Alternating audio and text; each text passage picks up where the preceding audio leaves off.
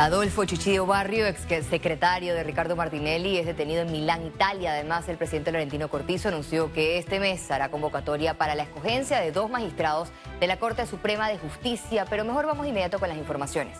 Detienen en Italia a Adolfo de Obarrio, ex secretario de Ricardo Martinelli. Por su parte, el abogado de De Obarrio expresó que están haciendo los contactos correspondientes para las diligencias que se puedan dar basados en el sistema legal de este país. La Cancillería informó que Shishido Barrio está detenido en una cárcel de la ciudad de Milano. La captura originó reacciones. Que el secretario privado de un expresidente eh, haya sido detenido eh, por Interpol en Italia y que no sabemos si va para Estados Unidos o regresa a Panamá, eh, nos llama la atención y eso es para que todos nos miremos en ese espejo. No solamente el anterior presidente, sino también los actuales y los futuros. Medios internacionales de Italia citaron que De Barrio fue capturado con barba larga, mascarilla y sombrero. Pudiera ser un asunto de mucho tiempo y más me inclino a pensar que va a ser un tema de mucho tiempo, a menos que Italia con una orden de detención o una orden, eh, una tarjeta roja, vamos a decir, eh, de, de Interpol, simplemente detenga a la persona y la devuelva a su país de origen. En este caso hay que incluir el otro elemento que ha salido en las publicaciones en Italia y es que el señor Obarrio también tiene un pasaporte italiano.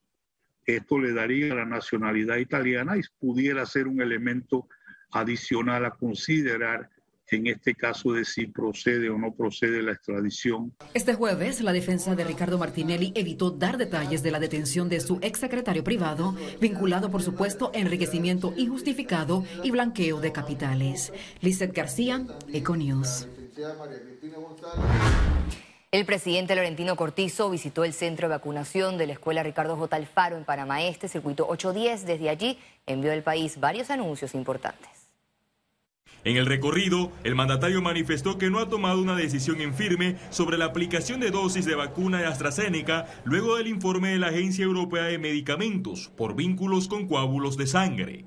Nosotros no vamos a hacer, a tener ninguna movida que pueda afectar la salud y vida de los panameños, absolutamente ninguna movida.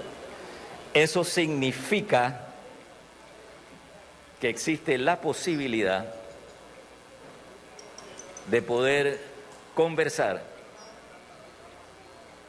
con otros laboratorios para asegurar suficientes vacunas que sean seguras y eficaces.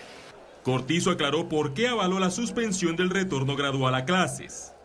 Tiene una serie verificable, si tiene agua, cómo está la plomería, el tema de electricidad, etcétera, etcétera, etcétera, etcétera. Pero para nosotros abrir escuelas tienen que cumplirse esos, esos requisitos. Y otro adicional, los docentes tienen que ser vacunados. Reveló nuevos detalles para las designaciones pendientes en la CENIAF y la Procuraduría de la Nación. La directora de la CENIAF, ayer casualmente entrevisté a tres que salieron, que fue lo que salió producto de, de, las, de las entrevistas de la Junta Directiva, tres y también a, la, a una subdirectora. Ayer hice la entrevista en la mañana, debemos estar decidiendo eso, bueno, mañana salgo de gira, probablemente el lunes, martes, estamos decidiendo quién será la directora subdirectora. En el tema del procurador, todavía no, la verdad no tengo apuro de estar nombrando ningún procurador en este momento. Lo que sé sincero, el procurador que tenemos en este momento está haciendo su trabajo. El jefe de Estado confirmó que este mes hará la convocatoria para seleccionar dos magistrados de la Corte Suprema de Justicia. Félix Antonio Chávez, Econius. El Ministerio de Educación suspendió las clases semipresenciales a partir del lunes 12 de abril.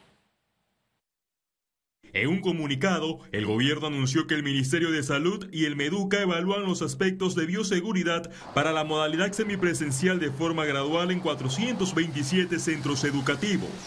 Yo sí dije, y bueno, este, lamento mucho la confusión, yo dije que habíamos hecho la solicitud al ministerio y que era una fecha probable que tenía animado sobre todo a los estudiantes. En el proceso donde hay 18 centros certificados, estudian adelantar la vacunación a docentes de escuelas multigrado.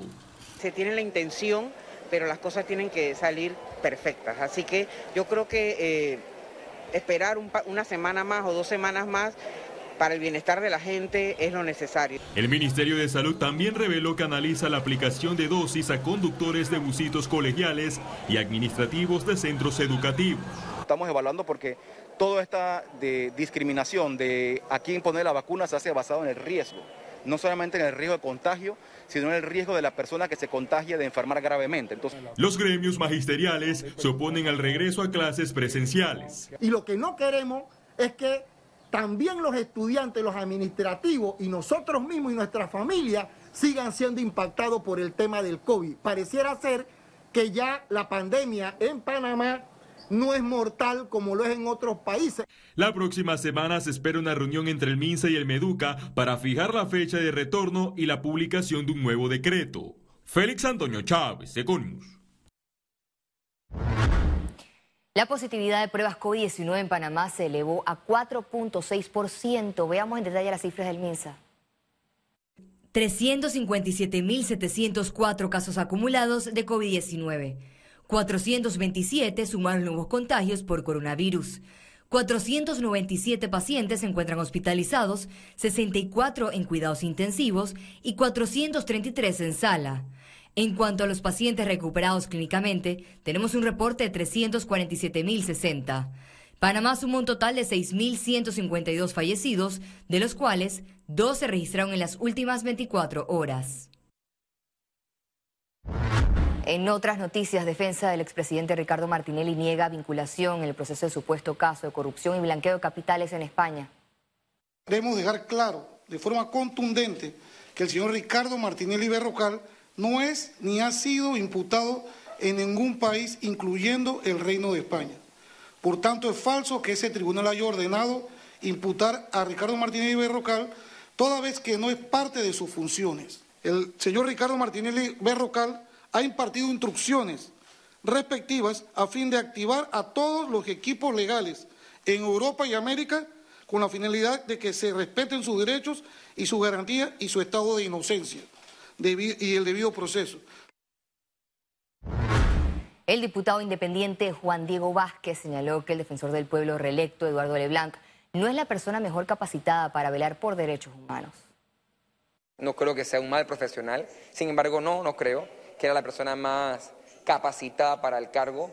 Yo creo que necesitamos una cara distinta, que la ciudadanía, que está tan desconfiada y tan desesperada con la Defensoría, tuviese una cara distinta. No fue la decisión de la mayoría, la tengo que respetar y reitero, ojalá que el defensor en esta oportunidad de cinco años que tiene un periodo ya en ley y en orden pueda trabajar por transformar la visión de verdad de la Defensoría y asegurar el respeto real a los derechos humanos. Economía.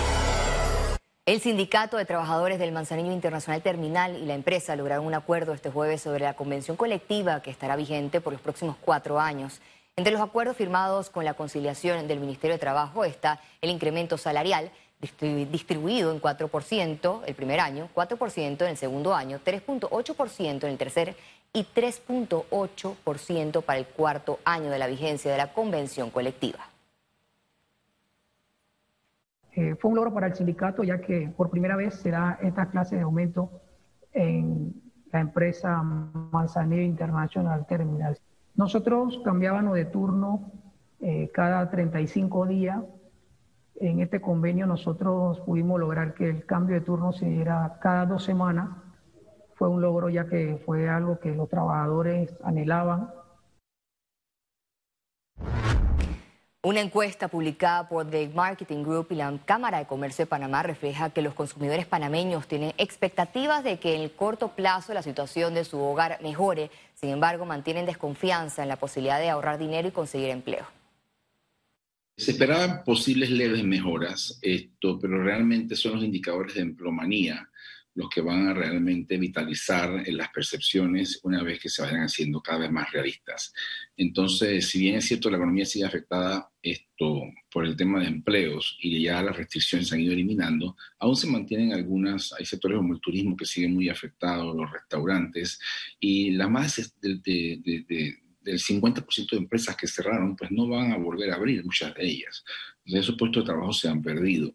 Eh, así que no, no esperábamos realmente un repunte en dos meses significativo, esperábamos que se mantuvieran las expectativas tal cual ha pasado. Desde este viernes 9 de abril, los precios de los combustibles registrarán disminuciones. A continuación, el detalle.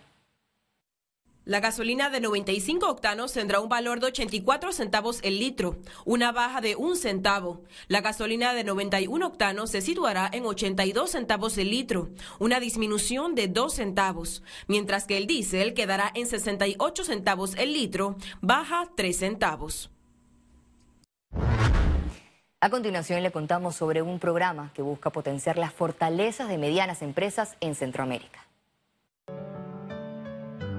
Se trata del programa Mejores Empresas Centroamericanas en siete países de la región, que incluye a Panamá. Los negocios que participen recibirán orientación gratuita para generar valor y mejorar sus resultados. Siguiendo eh, diferentes criterios que los quiero enunciar. El primero es que sean privadas, es decir, que no coticen en bolsa. El segundo es que sean de, capital mayoritariamente centroamericano, que cuenten con ingresos entre 1 y 12 millones de dólares y que tengan información financiera auditada y la disposición para compartir su estrategia de resultados financieros. Deloitte, St. George's Bank e Incae Business School actuarán como asesores para las empresas. Tienen la oportunidad de, ver sus fortalezas y, y, y sus potencialidades para, para explotarlo y salir adelante y a la vez el mismo programa este, hace un diagnóstico de estas empresas que participan en el mismo, un poco para este, también destacar cuáles son aquellas que se destacan en su, en su, en su campo, en su sector y en lo que hacen en, la generación de, de, sus negocios. Todas las personas que cumplan con los criterios van a poder participar. Básicamente se va a tener un asesor tanto del banco como de Deloitte y como de eh, INCAE que va a entrar a la empresa a hacer un diagnóstico y ayudar a, estas empresas, que creo que en estos momentos es muy importante. En estos momentos hay mucha incertidumbre, las empresas realmente quieren a veces un apoyo. Las pymes interesadas pueden inscribirse hasta el 31 de mayo de 2021 en registro.mejoresempresascentroamericanas.com. Ciara Morris, Econews. Conexión Financiera. El Banco Mundial anunció la proyección del crecimiento económico de Panamá en un 9.9%. Más allá de medir esta cifra esperanzadora, nuestro economista Carlos Araúz nos muestra el siguiente análisis. Adelante, Carlos. Así es, Valeria. El Banco Mundial ha anunciado la proyección de crecimiento económico para Panamá en 9.9% para el año 2021. Crecimiento siempre es una buena noticia, ¿no? Bueno, crecimiento es asociado con dinero en la calle, con trabajo y con oportunidades, pero no siempre se traduce en progreso social o en esa probabilidad que tenemos todos de avanzar. El crecimiento en 2021 estará nuevamente centrado en la operación del Canal de Panamá, en los puertos que se recuperan con el movimiento comercial mundial y en la producción de la mina de cobre en Donoso. Metas para 2021 van más de la mano con algo realista. ¿Qué tal si nos concentramos en regresar a las aulas de clase presencialmente de manera ordenada, disciplinada y controlada, protegiendo a estudiantes y maestros. ¿Qué tal si nos seguimos cuidando sin holgorios ni desórdenes como los que hemos visto desde que la vacunación arrancó? Procuremos generar empleo sin amenazas de autoridades afuera de restaurantes, por ejemplo. Centrarse en algo básico puede ser realmente esperanzador. Más allá de medir el tradicional crecimiento, veamos cuántas madres adolescentes tienen que enfrentar calvarios diarios ¿Cuántos salen de la informalidad para llevar sustento diario a su casa? El crecimiento que tantos alaban para Panamá en 2021 se traduzca en auténticas oportunidades de movilización social, donde la educación y la salud jueguen roles de esperanza en los miles de hogares que tanto han sufrido durante esta dura pandemia. Regreso contigo, Valeria. Muchas gracias, Carlos, por tu siempre atinado análisis. El crecimiento económico siempre es una muy buena noticia para el país. Y al regreso, internacionales. Quédese con nosotros. En breve volvemos con ustedes.